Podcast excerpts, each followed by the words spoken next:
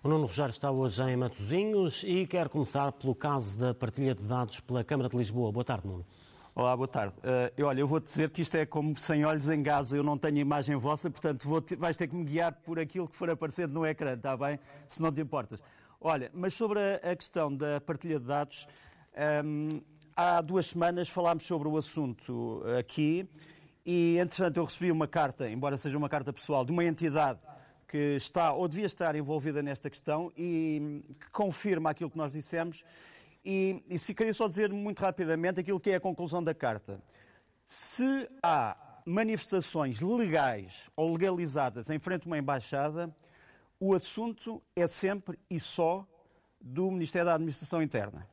E, se quisermos, da Câmara, eh, no sentido de ser a Câmara que recebe uh, o pedido de autorização. Mas uh, esses dados não devem ser transmitidos rigorosamente a ninguém, a não ser ao Ministério da Administração Interna. No caso de uma manifestação ilegal, portanto, em que haja medo de violência ou de agressão à embaixada, a mesma coisa.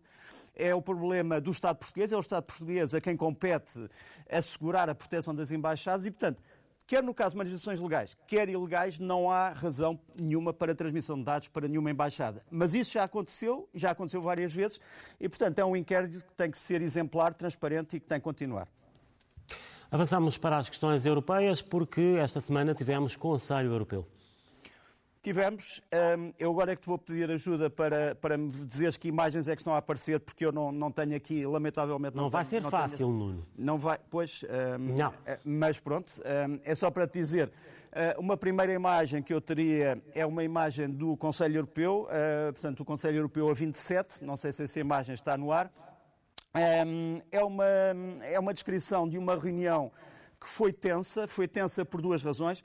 Por um lado, por a questão da Hungria, a questão das chamadas direitos, liberdades e garantias no sistema húngaro, saber se os húngaros estavam ou não a violar uh, direitos, liberdades e garantias por causa da questão uh, sobre a homossexualidade. Uh, a Hungria acabou por reconhecer que não poderia violar o regime geral de direitos, liberdades e garantias e, portanto, não há propriamente um perigo de expulsão da Hungria da União Europeia.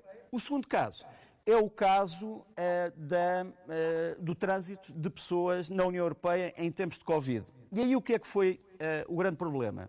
Como sabes, a chanceler Angela Merkel acabou por acusar Portugal e outros países de escancararem as portas à entrada de cidadãos ingleses que estariam infectados. Eh, Portugal respondeu que só puderam entrar cidadãos ingleses, eh, sobretudo na Champions, que tinham eh, os documentos em ordem, portanto, ou tinham um certificado de vacinação ou um certificado de teste negativo. Agora, o problema é que foi levantada a questão de muitos desses certificados não terem sido uh, vistoriados, uh, não terem sido verificados. Quer dizer, uh, esta acusação é uma acusação grave. Quer dizer, saber se Portugal deixou entrar pessoas sem verificar os seus documentos é uma acusação grave que tem que ser imediatamente desmantelada, porque se não, se não for, eh, fica no ar. Tinha aqui uma fotografia ainda, uh, isto é um bocadinho surrealista, mas tinha aqui uma fotografia ainda de, de pizzas a serem entregues uh, no fim de uma reunião, numa delegação, não vou dizer o nome, veio-me dessa delegação a fotografia, para dizer que as reuniões se prolongaram até muito tarde, para se falar um bocado desta questão da livre circulação de, de, de pessoas. Tenho aqui também algumas, uh, tenho aqui duas fotografias sobre a questão das vacinas. As vacinas foram tratadas uh, nesta reunião dos 27. Uh, eh, estas imagens são imagens sobre as vacinas, espero que estejam a passar, sobre as vacinas que estarão a ser entregues ou vão ser entregues até ao fim deste ano a todos os países da União Europeia. Podem ver as várias marcas, em que proporções é que elas estão a ser entregues. E por fim, queria mostrar estas imagens, espero mais uma vez que estejam no ar, de um senhor chamado Janez Jansa. Ele é o primeiro-ministro da Eslovénia. A Eslovénia vai ser, no fim desta semana que vem, uma, eh, a nova presidente da União Europeia. O senhor Janez Jansa eh, já foi ministro da Defesa da Eslovénia. Ele é um homem que organizou as Forças Armadas da Eslovénia da dissolução da Jugoslávia, portanto, ele criou uma espécie de uma campanha de guerrilha contra o exército jugoslavo que correu bem, portanto, a Eslovénia tornou-se o primeiro país independente pós-Jugoslávia. É ele que vai chefiar a União Europeia. Temos aqui a ideia do que é que vai ser o programa da Eslovénia: recuperação económica, resiliência, autonomia estratégica da União Europeia face a outros blocos. Isso vai ser decidido numa conferência num sítio chamado Bled, onde costuma haver conferências importantes, e, e a tirada de lições eh, daquilo que se passou até agora quanto à pandemia. A Eslovénia vai insistir numa coisa que é importante para os portugueses, eh, novos pacotes de financiamento para novas exigências pós-pandémicas e é muito importante que Portugal faça, como se costuma dizer, o trabalho de casa eh, na apresentação de programas nessa área. Muito bem, Nuno, não tens que te preocupar com as imagens, porque está tudo a correr otimamente. Avançamos para Moçambique. Olha, um, o que é que aconteceu esta semana em Moçambique de importante? Uma coisa muito importante, a SADEC, portanto, a Comunidade de Países da África um, Meridional ou Austral, uh, decidiu-se, finalmente, uh, colocar forças militares em Moçambique.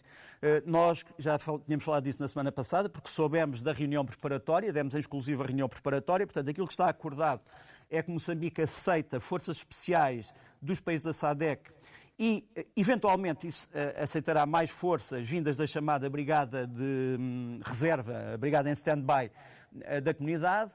Irão também grupos de, de, de, agentes de informações para poderem saber o que é que se passa. A situação continua grave. Uh, no fundo Palma é uma cidade que está, é uma vila que está neste momento nas mãos do, do exército moçambicano, mas está cercada por grupos ligados ao, ao, ao chamado Daesh.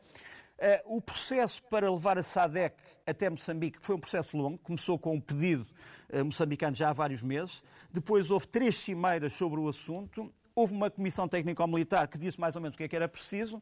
E, e agora estamos realmente na, no sistema de envio de forças que devem estar até ao fim deste mês, digamos que até no máximo ao fim de agosto uh, estarão em, já, já em Moçambique.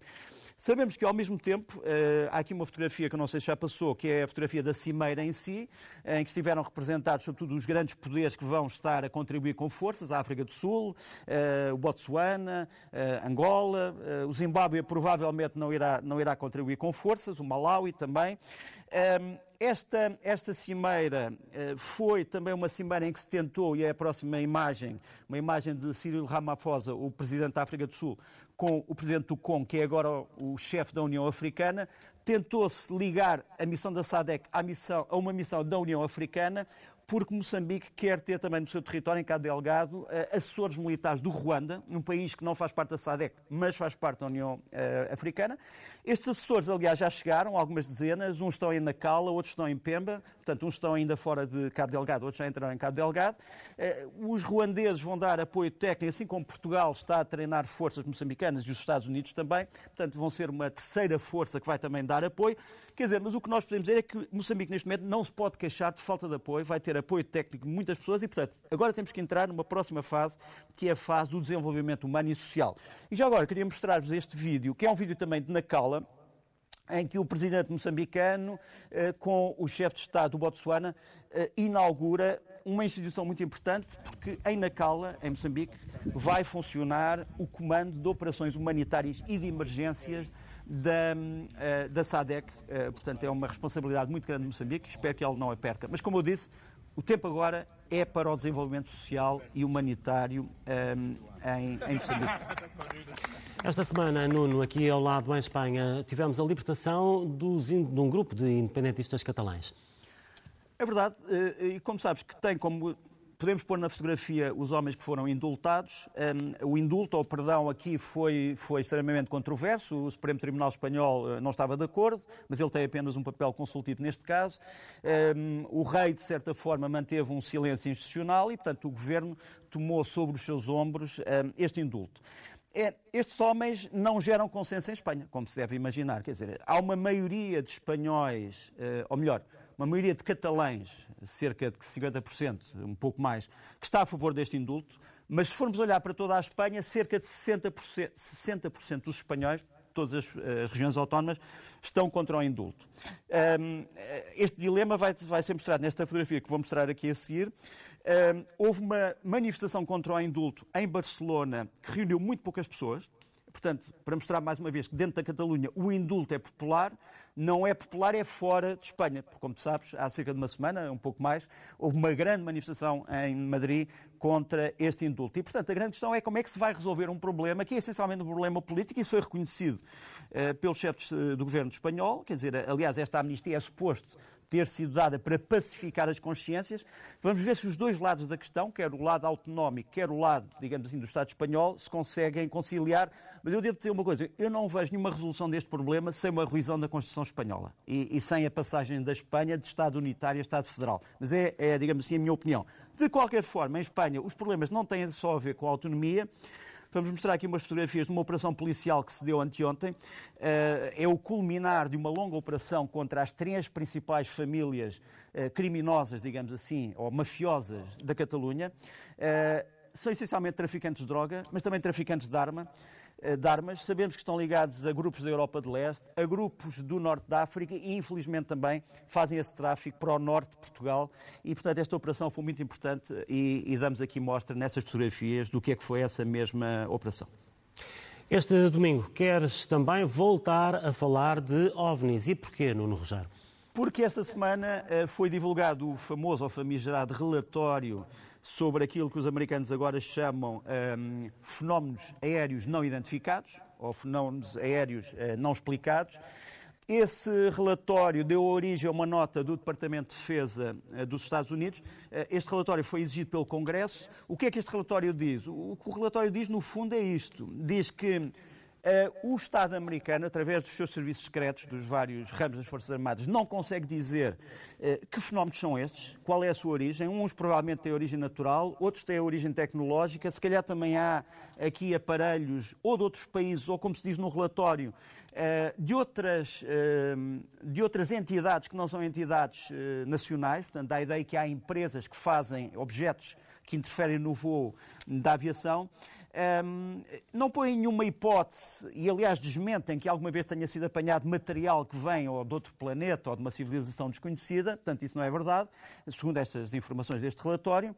Agora, o que dizem é que estes, isto parece ser ambíguo, dizem é que estes fenómenos são muito perigosos para a aviação, quer a aviação militar, quer a aviação civil. E já agora mostrava daqui um pedaço de um vídeo uh, em que realmente pilotos de um F-18 americano tentam interceptar um objeto que não sabem bem o que é que é, eh, tem manobras surpreendentes. E porquê é que este vídeo é preocupante para, para as autoridades americanas? Porque não é só o registro visual do piloto, que é um piloto de caça, habituado a, a, a ver objetos hostis, é também o registro dos uh, sistemas do avião, uh, extremamente modernos, feitos pela empresa Raytheon, e depois este objeto foi identificado no radar e foi identificado noutros sensores. Portanto, quer dizer, não são só uh, possíveis erros humanos que podem explicar este fenómeno, são também uh, registros em vários sensores de vários sistemas. Isto preocupa o, uh, o governo americano. Agora, a resposta é: não sabemos bem o que é isto. Portanto, ou alguém está a mentir, ou alguém não está a dizer toda a verdade. Seguimos agora para as tuas escolhas quanto às imagens da semana. A primeira é, é, um, é algo que nos pode, infelizmente, nos pode recordar a Guerra Fria que acabou em 1991, 91, eh, segundo os relatos oficiais.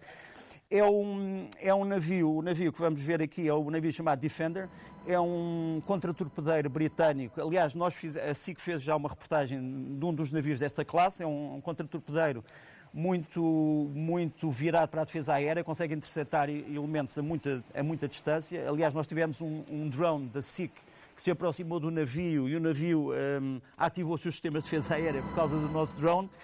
Este navio está a ser seguido na, nas imagens na, perto da Crimeia, portanto, a zona ocupada pela Rússia. Foi seguido pela Marinha Russa e por aviões russos. Não chegou a ser atingido, como se disse, eh, mas eh, foi um problema que causou eh, uma grande controvérsia.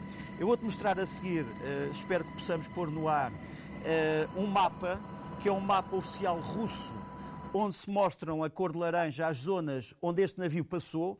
Os russos dizem que são zonas que violam, digamos assim, o espaço marítimo uh, territorial da, da Rússia, mas como tu sabes, este espaço marítimo é controverso porque internacionalmente não se reconhece a presença russa na Crimeia e, portanto, não há espaço marítimo russo na Crimeia. Essa é a trajetória do navio. O navio não se desviou e nós podemos dizer em primeira mão que aquilo que verdadeiramente irritou Moscou não foi a trajetória do navio, foi esta imagem que mostramos a seguir, que é uma imagem de forças especiais ucranianas que estão a treinar-se uh, neste navio, no Defender, uh, para ações, como a Ucrânia diz, contra terroristas. Foi isso, sobretudo, que irritou uh, chefe de Estado-Maior russo e que levou a esta intervenção. Passando à frente, queria-te mostrar aqui uma, algo que foi dito esta semana pelo comandante da aviação da NATO, portanto, da Aliança Atlântica, sobre a China.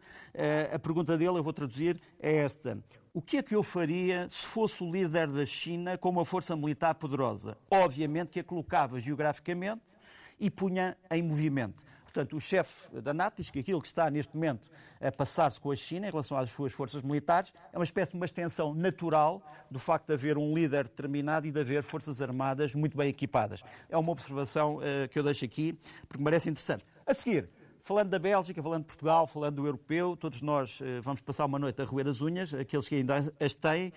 Isto é um artigo que eu fui buscar ao The Guardian, portanto um jornal britânico muito próximo do Partido Trabalhista, uh, que se chama Porquê é que Portugal é uma superpotência europeia hoje no futebol. E este artigo é um artigo muito interessante porque explica esta superpotência portuguesa no futebol em três elementos. Por um lado, obviamente, o fenómeno internacional uh, Ronaldo, também o facto de Portugal ter uma grande miscigenação de pessoas que vieram não só do, do continente europeu, mas pessoas que são ainda herdeiras da herança africana e, e, enfim, transatlântica de Portugal. E depois um terceiro elemento que nós às vezes esquecemos é que praticamente todos os elementos da seleção jogam em grandes clubes europeus ou grandes clubes mundiais e isso dá-lhes uma experiência, dá-lhes um traquejo internacional eh, inigualável. Portanto, é assim que o The Guardian explica o facto de sermos hoje superpotência europeia em futebol. Por fim, a capa de uma revista uh, obrigatória é uma revista israelita chamada Insónia, mas é uma revista de contracultura dedicada aos grafite e, sobretudo, aos grafite palestinianos, de jovens palestinianos, nas várias cidades de Israel, nas cidades judaicas. É uma, é uma área talvez pouco conhecida uh, da realidade político-social em Israel, mas que eu gostava de realmente trazer aqui. Das revistas, ou desta revista, passamos para os livros e para as tuas sugestões de leitura.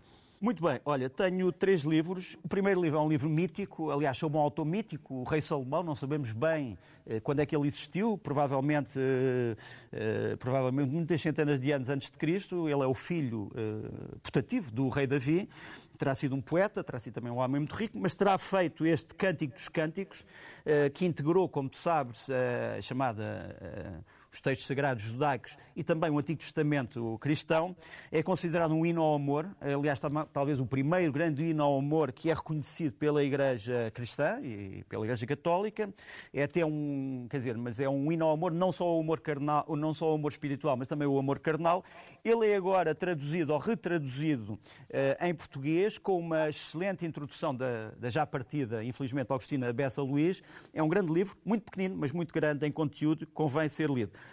Depois do Scott Fitzgerald, que as pessoas conhecerão do grande Gatsby, um pequeno livro inspirado num pensamento do grande Mark Twain, chama-se O Estranho Caso Benjamin Button. Eh, é um, é um livro que também foi ao cinema, como tu sabes, e que tem a ver com, com a idade, com a velhice, com a, a, noção de juventude, quando é que começa, quando é que acaba a vida, quando é que ela é mais e menos agradável.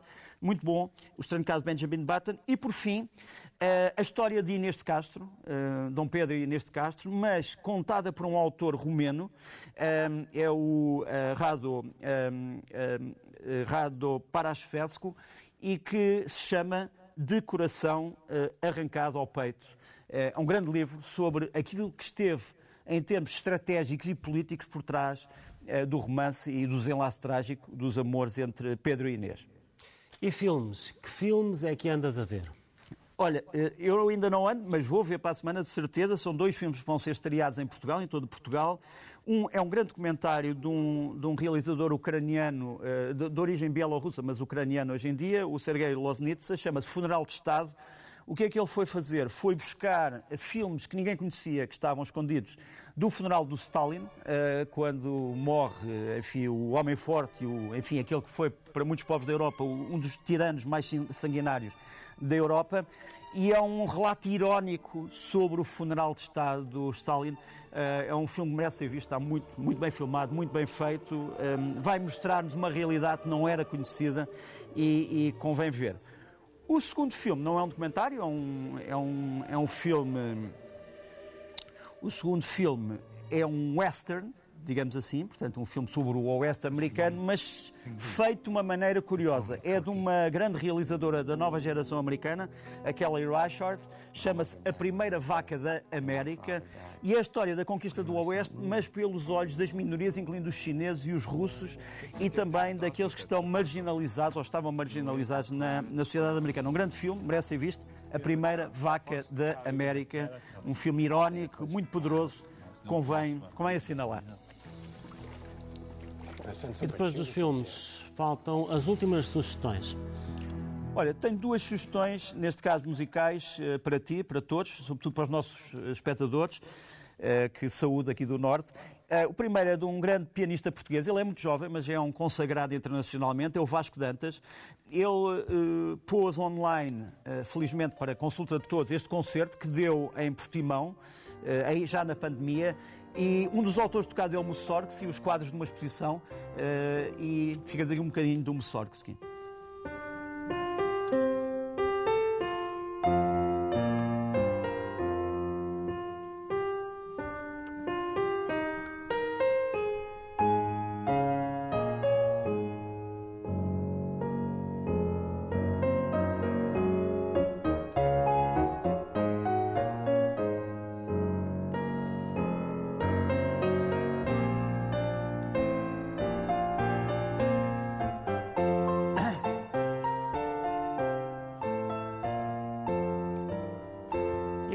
Sugestão, Nuno Rogério, prende-se com sons celtas.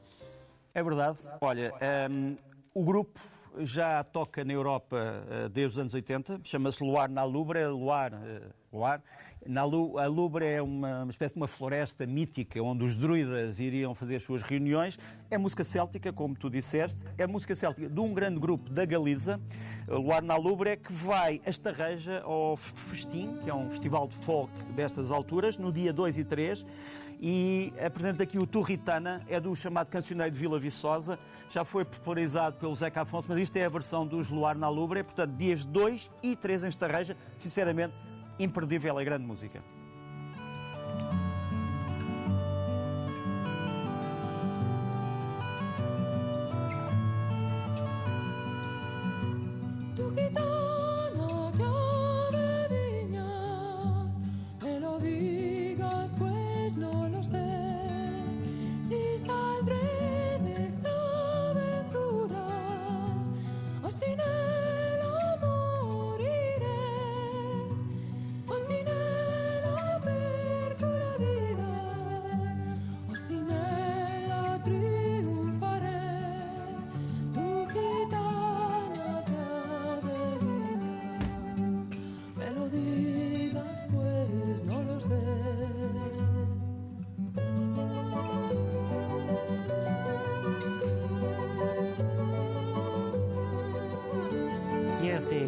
Encerramos eh, mais um Leste-Oeste com o Nuno Rogério, hoje em Matosinhos. Nuno, muito obrigado.